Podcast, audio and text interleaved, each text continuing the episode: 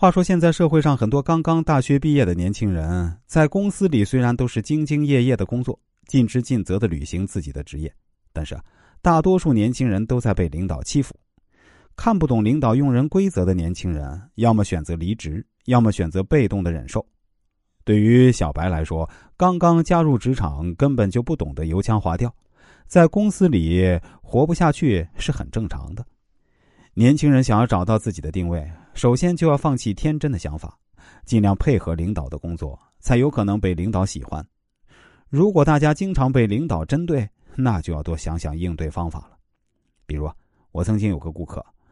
我们叫他阿亮吧，他曾经来找我做过一次非常完整的人生规划。当他发来自己的资料后啊，我对他说：“你的四柱五行中呢，很明显是金偏多，但是缺木。”说明啊，你骨子里也是个非常硬核的人，说的难听点就是有点死脑筋，缺乏变通的思想，对社会的一些规矩还有必要的人情世故呢，会显得格格不入。比如啊，不合群，性格相对孤僻，不喜欢参加社交活动，也不擅长说一些必要的体面话。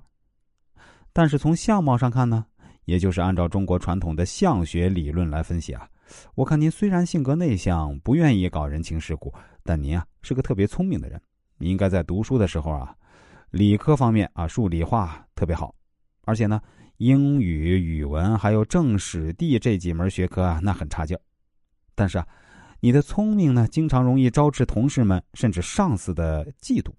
因为你认为自己非常聪明，所以做事风格方面呢偏向于高调。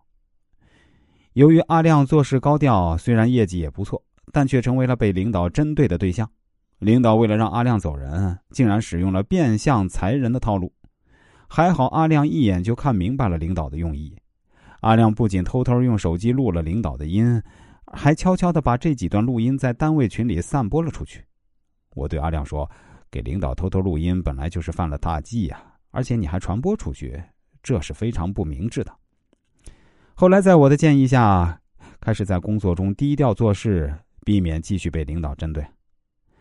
没想到单位的一把手啊，又改变了对阿亮的看法。但阿亮呢，也已经无心在这家公司继续做下去了。现在阿亮也是在等着拿到奖金就离职，毕竟也要为自己的前途考虑。我也认为他确实该换个公司，但最重要的是要改变自己的性格和做事的方式。下面我们再来分享应对领导欺负的四种方法。